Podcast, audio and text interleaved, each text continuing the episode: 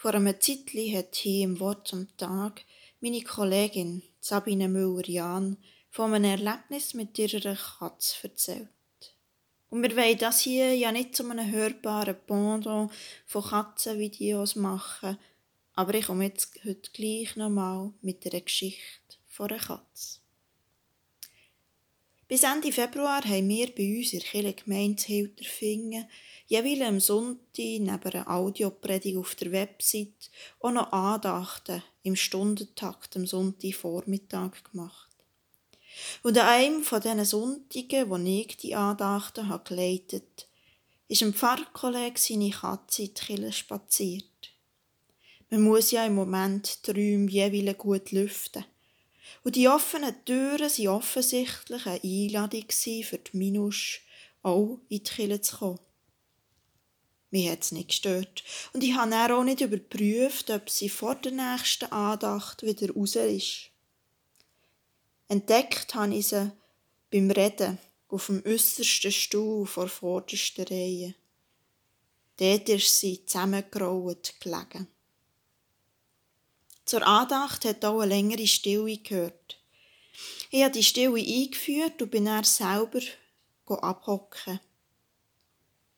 Ich bin in die vorderste Reihe gegangen, am anderen Ende dieser Reihe, wo die Minus ist gelegen.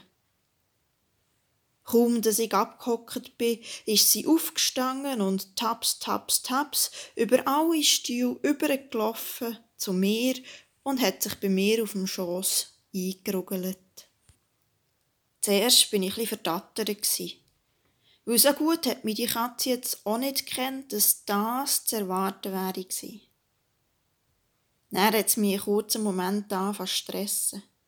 Ist das jetzt in Ordnung, wenn die Pfarrerin während der Stille eine Katze auf dem Schoß hat rausstreichelt? Am Ende heisst es dann, da die Sarah Egger, die neue Pfarrerin, weiss auch nicht, was sich gehört, oder? Aber jetzt ist die Katze bei mir und am schlimmsten hat es mich gedacht, die Katze müssen wegzuschieben. Dann wäre ich sicher nicht mehr zur Ruhe gekommen in dieser Stille. Also habe ich die Minus bei mir liegen und habe sie fein gestreichelt. Ich habe gespürt, wie ihr Bauch auf und ab geht beim Schnaufen. Und dann hat sie angefangen zu schnurren. Ich habe ihr Schnurren durch meinen ganzen Körper durchgespürt und hatte das Gefühl gehabt, der tief vibrierende Ton breite sich ihr ganzen Kirchen aus. Und zumindest ich habe angefangen, ruhiger zu schnaufen. Zusammen mit der Minusch. In gleicher Weise aber nimmt sich der Geist unserer Schwachheit an denn wir wissen nicht, was wir eigentlich beten sollen. Der Geist selber jedoch tritt für uns ein mit wortlosen Seufzern.